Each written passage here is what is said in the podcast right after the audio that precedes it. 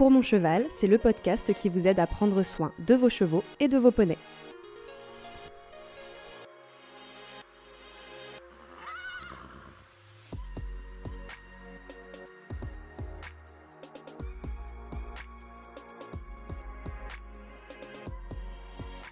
Ok, donc là, à votre avis, pourquoi il a fait la jambette?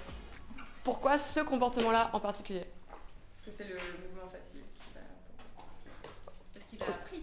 Oui, Ouais, il a- en- c'est le premier truc qu'il a dû apprendre avec la friandise. Mm.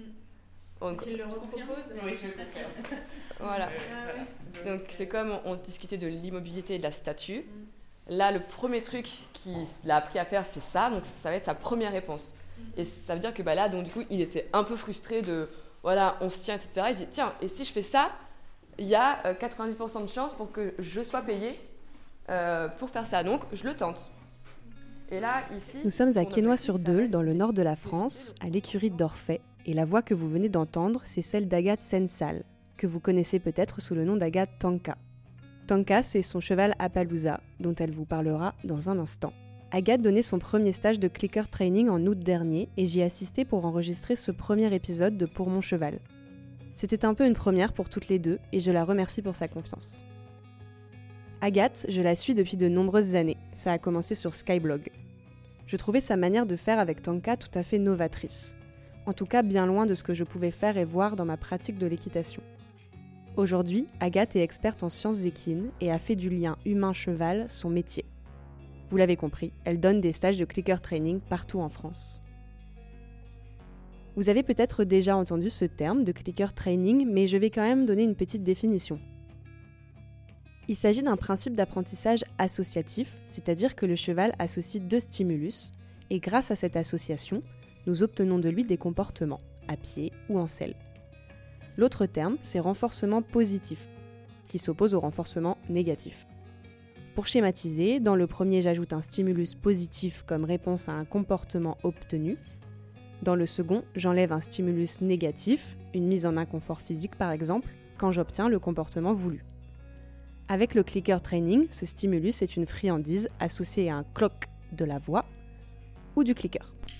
Maintenant que vous savez tout, je vous laisse découvrir l'histoire d'Agathe Sensal, de Tanka et de pourquoi elle utilise le clicker training. Bonne écoute.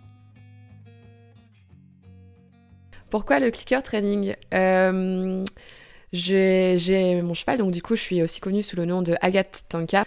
Euh, j'ai eu Tanka quand j'étais très jeune, j'avais 13 ans. C'était un cheval, je sais pas s'il faut que je raconte du coup l'histoire de Tanka. ouais, je raconte l'histoire de Tanka, ok. Euh, j'avais 13 ans, je sortais d'une grosse période de dépression. Euh, le divorce de mes parents, c'était vraiment pas bien passé. Mon père a eu des problèmes psy- psychologiques lourds, donc j'ai fait une amnésie en fait jusqu'à mes 13 ans. C'est pourquoi je me suis mise à bégayer et à perdre la parole. Et euh, j'avais fait une lettre à cette époque-là à mes grands-parents. Je montais déjà à cheval en leur demandant euh, bah, d'acheter un cheval. Et on a visité plusieurs élevages, euh, de nombreux élevages, dont un euh, pas loin d'ici d'ailleurs, proche de Cambrai, où il y avait euh, 200 chevaux. Et j'ai pris le seul cheval qui ne voulait pas se laisser approcher, Tanka, dans l'objectif de faire des concours de saut, ce qui ne s'est absolument pas passé du tout. Même on saute presque pas finalement.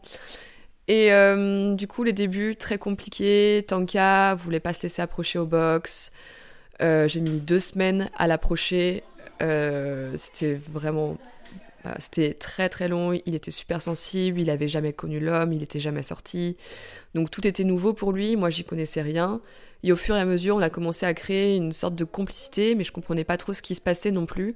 Juste, il me suivait au pas, au trot, il s'arrêtait à mon épaule et je trouvais déjà ça incroyable. Enfin, en tant que cavalière de club, on n'a pas l'occasion de, bah, de ressentir ça et même de monter, euh, enfin, de travailler à pied. Mon objectif, c'était de le débourrer et finalement, ton cas était toujours euh, très compliqué, donc je l'avais envoyé chez un professionnel euh, qui me l'a rendu au bout de trois semaines en me disant, bah, au bout de, enfin, habituellement, je tombe deux à trois fois par an de chevaux de compétition, de gros, sel français. Ah oui, Tanka est un cheval à de 1m55. Je tenais à préciser pour que vous puissiez voir un peu. Et il dit, et votre cheval, en une semaine, il m'a fait tomber trois fois. Donc, euh, je vous le rends, il n'est pas prêt. D'accord. Et Tanka est revenu euh, en pâture. Et euh, on a continué là ce qu'on faisait avant, à jouer un petit peu à pied, etc. Et à cette époque-là, il y avait Skyblog. Et je suivais beaucoup euh, Pauline Beuls, qui est maintenant très très connue aussi. Et pour tout ce qu'elle faisait avec sa petite Afflinger, et je trouvais ça incroyable. Elle faisait des cercles en liberté, elle montait sa jument sans mort. À l'époque, c'était inédit et y avait, on- personne n'avait jamais vu ça. Donc je répétais un peu ce que je pouvais voir sur YouTube euh, sans forcément de formation. Et un jour, euh, j'ai su monter Tanka. Et la semaine d'après, j'étais euh, accrue en licol sur la plage au galop avec un cheval euh, très bien. Bon, la direction c'était encore à revoir, etc. Mais en tout cas, il était débourré, entre guillemets.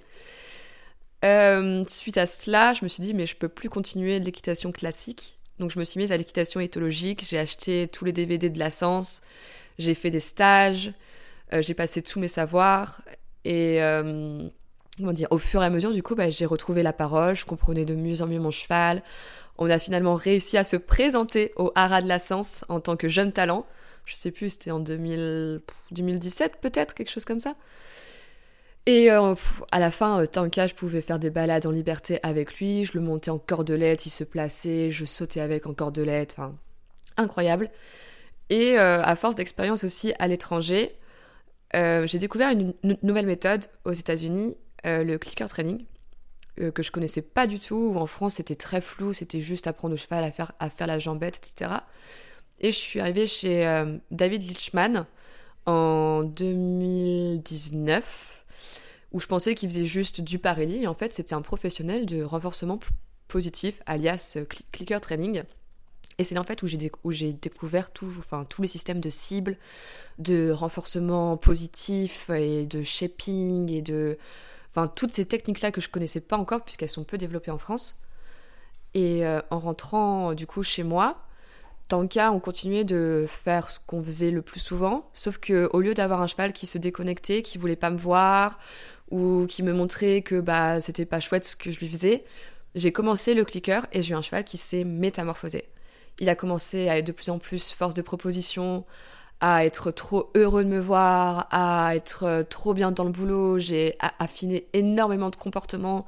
Beaucoup de choses se sont arrangées, réglées, améliorées. Et maintenant, aujourd'hui, en tant que scientifique et experte, je me vois plus aborder les chevaux d'une manière différente que ça. Parce qu'à la base, du coup, tu faisais du renforcement négatif avec lui. C'est ça. Est-ce que tu peux me donner un exemple de, sur un même exercice, euh, ce qu'on peut faire en renforcement négatif et ce que, enfin, ce que tu faisais à l'époque en renforcement négatif et ce que tu as changé pour en faire quelque chose de positif? Bien sûr.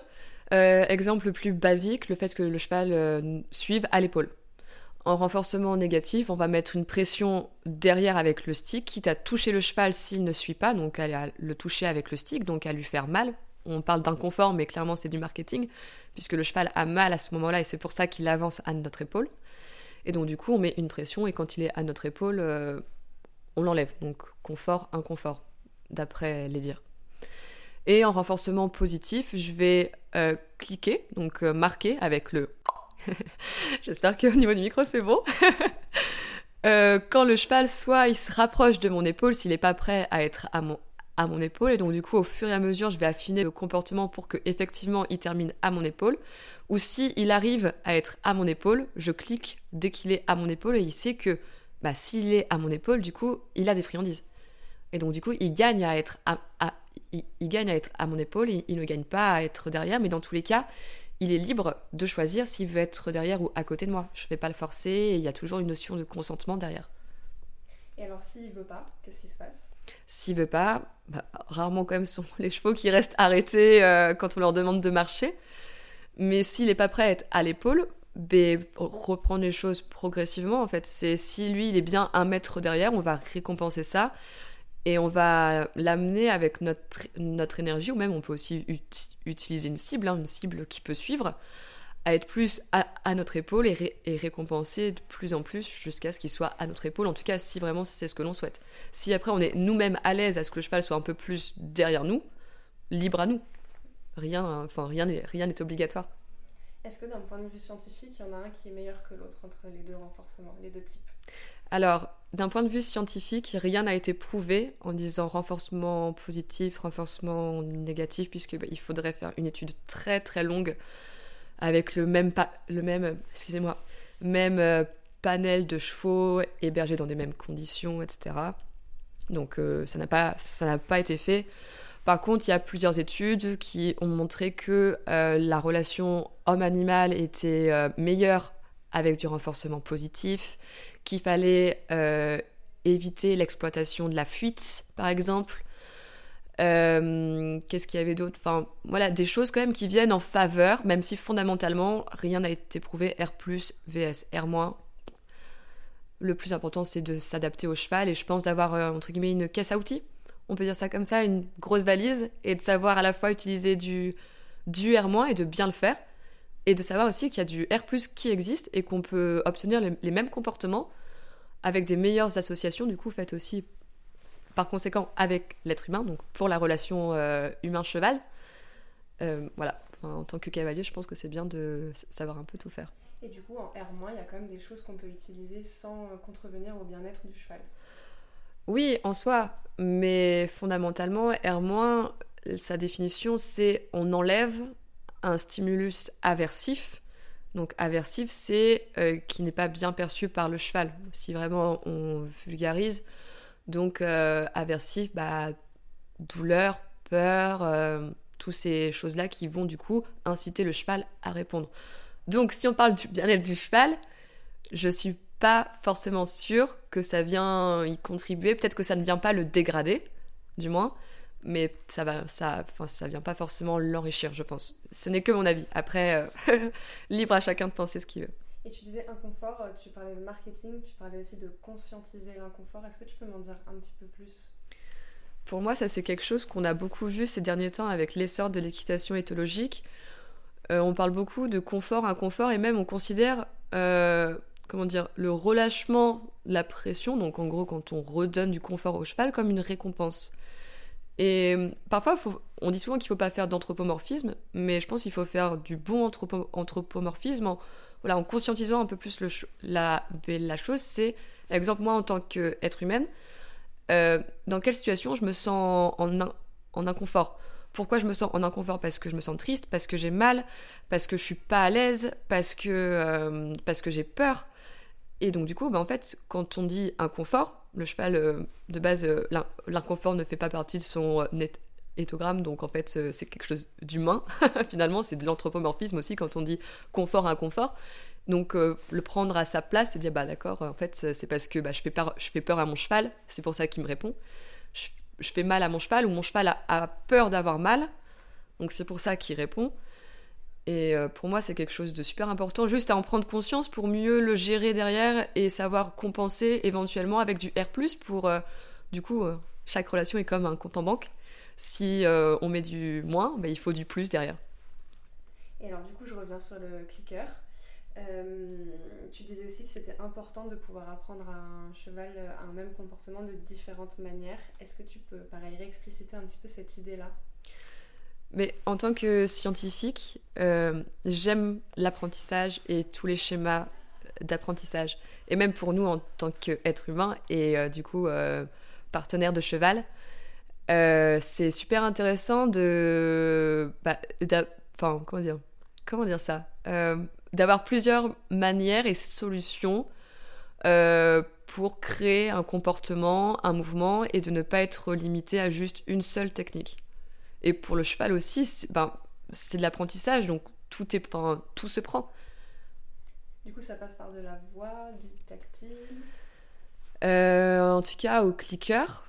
Enfin, avec du clicker, ça peut passer par, euh, par, par du tactile, mais finalement assez peu, puisqu'on va mettre en place euh, un système de cible. On peut faire ce qui s'appelle du scan et capture. Donc, on va mettre un, un environnement en place pour que le comportement qu'on souhaite se produise. À ce moment-là, on clique, donc on marque le comportement et on vient récompenser le cheval pour que dans le futur, ce comportement se reproduise encore. Est-ce que c'est possible d'utiliser des mots? À la place d'un son de clicker c'est possible et d'ailleurs moi c'est ce que je préfère puisque avoir un, clicker on l'a pas toujours sur soi et quand on passe au travail monté euh, bah, c'est un peu pénible. On a les rênes, on a le clicker. Donc je dis que c'est du clicker training, mais c'est vraiment du renforcement positif et c'est le comment dire, c'est la méthode qui s'appelle comme ça. Euh, moi, par exemple, bah, je vais faire du coup un cloque de langue. Et contrairement à un mot, les mots typiquement le oui, le gros problème avec ça, c'est qu'on peut mettre des intonations différentes. Euh, de plus, si on est dans une conversation avec un autre ami cavalier et qu'on dit ah oui, et que le cheval en fait à côté qui a été dressé au oui est en train de faire euh, quelque chose en fait qu'on veut pas qu'on veut pas qu'on veut pas du tout, il va entendre ça, il va dire ah d'accord en fait c'est bien ce que je fais. Et en fait non c'est pas ça. Ou alors euh, aussi pourquoi mieux vaut avoir un son bref. si demain je me casse une jambe et que mon cheval a été éduqué au oui, la personne qui va s'en occuper, peut-être que ce sera un homme, son oui sera totalement différent du mien, donc peut-être que mon cheval ne va pas comprendre, et donc dans ces cas-là, je perds un peu, enfin, il perd un peu tous ses repères. Alors qu'un claquement de langue, où les gens qui ne savent pas le faire, ils peuvent faire tac, toc, on peut pas mettre d'émotion dedans, et donc ça reste assez neutre et distinct de l'environnement du cheval. Est-ce que tu peux aussi me parler des différents marqueurs euh, et notamment de ceux que tu aimes bien du coup, euh, des keep going et la fin de session? Est-ce que tu peux me réexpliquer un petit peu en quoi ça consiste et pourquoi toi tu les aimes bien? Ok, donc euh, là ces deux marqueurs-là, on a ce qui s'appelle le keep going stimulus. Malheureusement, il n'y a pas vraiment de redéfinition en français puisque bah, en français quand même le clicker training c'est assez novateur pour le moment. On en fait beaucoup avec les chiens, mais les chevaux, ça se développe doucement, c'est encore en cours et c'est vraiment chouette. Il y a de plus en plus d'écoles, etc., qui se font, mais voilà, pour tout ça, euh, je garde encore les mots anglais. Keep going stimulus, ça va être le, cheval qui est en train de réaliser un comportement. Et donc, moi, du coup, je vais utiliser un petit code juste pour lui dire que bah, c'est bien ce qu'il fait et qu'il faut qu'il continue. Keep going. Donc, exemple, voilà, j'avais pris euh, cet exemple-là ce matin pendant la théorie, parce que ce matin, c'était la théorie. Euh, j'ai mon cheval en cercle et je mange pas en cercle, il se place, il engage, c'est super. Au lieu de rester dans le vide et de, le laisser effectuer un comportement tout seul, je vais faire oui, super, oui, cool. Et là, donc du coup, je vais utiliser le oui, mais c'est un keep going. Donc il sait très bien pourquoi je fais ça. Et une fois que j'estime qu'il en a fait suffisamment, là, je marque la fin du comportement en et là, du coup, je viens récompenser. Donc pour moi, c'est super important parce que mais mon cheval, par exemple, est très sensible. Et je sais que si je lui donne pas parfois des indications qu'il est en train de faire quelque chose de bien, il va pas se braquer, mais du coup, il va essayer de trouver un autre comportement, en fait, à me faire, alors que ce qu'il fait, c'est super. Et euh, du coup, c'est ma manière à moi de lui indiquer que bah, c'est top et qu'il faut qu'il continue et qu'il est sur la très bonne voie et que vraiment, et que je suis attentive à lui. Et moi aussi, ça me permet d'être connectée avec lui et d'analyser un peu ses comportements. Donc voilà, il y a le keep going stimulus que j'adore. Et il y a aussi le end of session stimulus. Donc c'est la fin de session. Mais mettre un marqueur à la fin de session, c'est aussi super important en clicker training, puisque vu qu'on travaille avec des récompenses, la fin de session peut être perçue par le cheval comme une punition négative. Parce que donc du coup, il nous perçoit comme quelque chose de chouette, et si on se retire de son environnement, et que, exemple, il n'a pas de congénère, il n'a pas de foin, ben, en fait, euh, le cheval, il va, entre guillemets, mal le prendre. ça va pas être agréable pour lui, donc juste lui, lui euh, indiquer par un code que la séance se termine. Et donc, du coup, dans ce cas-là, on met, on met un code, et exemple, on a, on a un seau, et on lui met une grosse poignée de friandises et on part. Ça lui indique qu'il n'a plus rien à faire pour, pour gagner une récompense. Et que là, du coup, il peut vaquer à, ses occupations et que c'est complètement OK. Et on peut y ajouter un geste. On peut y il faut ajouter un geste. C'est euh, très souvent, bon là du coup, euh, on peut pas me voir, mais euh, comme si on faisait une croix en fait avec ses bras pour juste dire ok c'est fini. Bah, c'est comme si je disais coucou à une personne en croisant les bras, mais en fait on met le code un peu qu'on veut, mais en tout cas c'est ce qui est utilisé exemple avec des tigres. C'est ce qu'on ce qu'on peut faire. Et est-ce que la friandise de fin de session, elle doit être différente de la friandise euh, au cours d'un exercice, d'une session? Elle n'a pas forcément à être différente en, comment dire, en, euh, en type de friandise, mais je recommanderais d'en donner un petit peu plus. Pour, euh, parce que vu que, vu que le cheval, c'est Enfin, vraiment, en R+, c'est dur pour le cheval à, la fin de ne plus être avec nous. Et c'est le but, c'est vraiment c'est ce qu'on cherche. Et c'est là où on se dit, ok, j'ai vraiment fait du bon boulot parce que mon cheval a envie d'être avec moi de, lui donner un gros jackpot, mais ça le permet un peu de gérer cette frustration en fait. Tu parles aussi du fait que le clicker, le renforcement positif, ça permet d'avoir un cheval qui est force de proposition. Est-ce que c'est quelque chose que tu as, que as vu à chaque fois que tu as utilisé le renforcement positif? Un cheval qui cherche à des solutions, à réfléchir, etc. Je l'ai vu à chaque fois. Je l'ai vu à chaque fois. Je pense que. Alors aujourd'hui, j'ai accompagné, je vais pas dire 100, mais je suis pas très loin d'une cent- d'une- d'une centaine de euh, binômes. de binômes. Et à, chaque, fois, vu que euh, au cheval, on lui dit toujours, enfin la plupart du temps, oui, oui, oui, oui, c'est bien, et clic, clic, clic, et continue, au bout d'un moment, on va avoir un cheval qui va tenter des choses. Et soit on décide de prendre ces comportements-là, soit on décide de les ignorer, donc du coup ils ne se reproduiront plus dans le futur. Mais parfois on a des comportements, bah, exemple euh, typiquement euh, mon cheval Tanka, qui est, qui est loin d'être un cheval de haute école, de manière naturelle, en fait il a commencé à me proposer une sorte de passage. Au tout début c'était super discret, il a juste fait des tout petits mouvements avec ses antérieurs, et je me suis dit waouh, ok c'est trop chouette. Bah bon bon, ah ok ça marche. Donc en fait il s'est vu enfin ce comportement-là s'est reproduit et à terme c'est amplifié. Et aujourd'hui, j'ai presque un cheval qui me fait un passage, euh, je veux dire, euh, en engageant, en montant le dos, avec un bon port de tête, alors que de base, il ne savait pas le faire. Et je ne l'ai pas travaillé à partir d'intro, je l'ai euh, shapé, je l'ai modelé. Parce qu'il il m'a proposé ça et que j'ai pris, et après, euh, j'ai affiné le comportement. Est-ce que l'objectif ultime du renforcement positif, c'est de supprimer la friandise? L'objectif ultime, euh, je dirais pas supprimer, euh, mais du moins de passer vraiment à hum, comment dire un renforcement. Donc on récompense de manière très inter- intermittente. Euh, parce que du coup, si on supprime complètement la friandise, les comportements vont s'é- s'éteindre en quelque sorte. Donc c'est bien de les entretenir. C'est un peu comme quand on joue au casino. on joue parce qu'on sait qu'on peut gagner et parfois on gagne. Mais la pl- plupart du temps, on ne gagne pas. Mais on continue de jouer. Mais à terme, le clicker training, c'est un petit peu ça.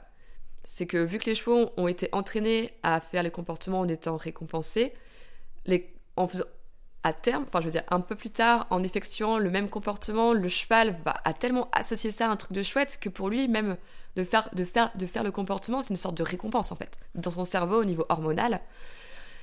Mais voilà, il faut quand même entretenir un petit peu. Par contre, on clique, on paye. Obligatoire. Autrement, on crée, euh, on crée de la frustration. Et c'est justement au niveau hormonal qu'on sait que le cheval il est content de faire ça? Enfin, c'est, c'est, c'est- ouais, c'est un truc hormonal qui se passe. Alors ça, idem, il faudrait que je cherche des études, mais je pense qu'on n'a pas encore mis de cathéter aux chevaux pour mesurer les, les hormones en, en renforcement positif. Mais en tout cas, d'un point de vue humain, euh, ça se passe un peu comme ça. Donc euh, j'ai, je pense que pour les chevaux, c'est un peu la même chose. Mais on le voit à ses mimiques faciales.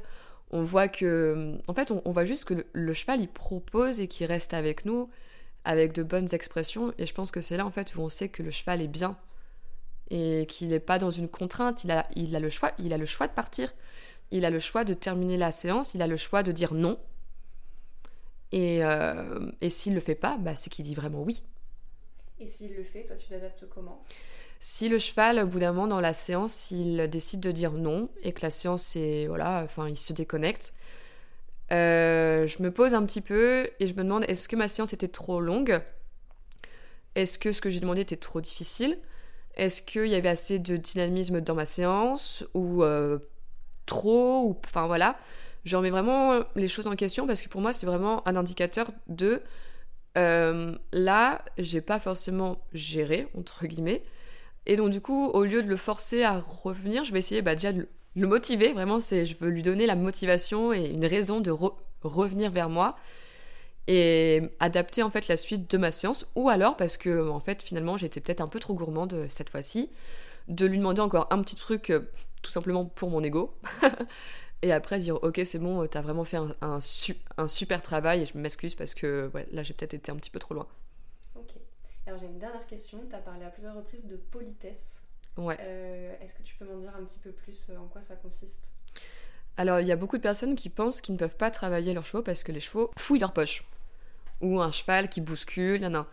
Et on dit oui, mon cheval est irrespectueux. euh, le, le respect, ça s'apprend.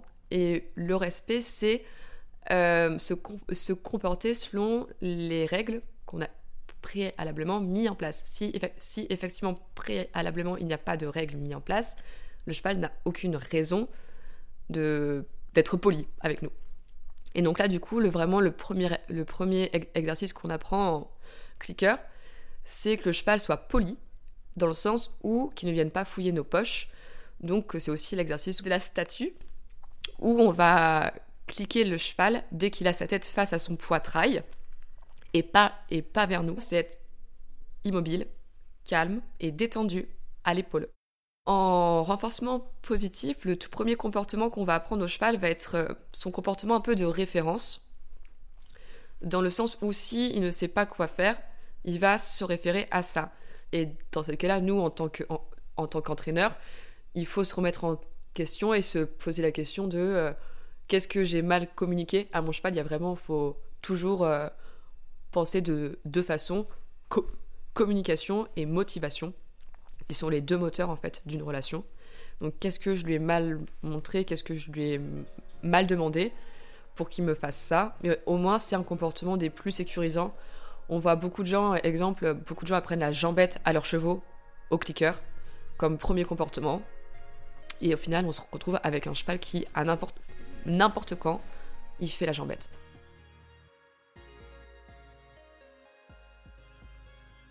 De cet échange, je retiens trois choses. En renforcement positif, je récompense des comportements. Dès qu'ils surviennent, je clique et je donne une friandise. Le cheval sera donc plus enclin à les refaire et il sera force de proposition. Le renforcement négatif consiste à placer le cheval dans l'inconfort pour l'inciter à trouver la bonne réponse et à relâcher la pression quand il la trouve. Ce n'est pas une mauvaise chose en soi, mais il est important d'introduire aussi du R, renforcement positif, pour équilibrer la balance. Relâcher la pression ne doit pas être la seule récompense. Enfin, le premier comportement renforcé est essentiel, car le cheval s'y référera quand il ne comprendra pas une demande. Il faut donc que ce comportement consiste à être à l'épaule, droit et calme. Et il ne faut surtout pas que ce soit la jambette, mais ça, je pense que vous l'aviez compris. Allez, il n'y a plus qu'à appliquer.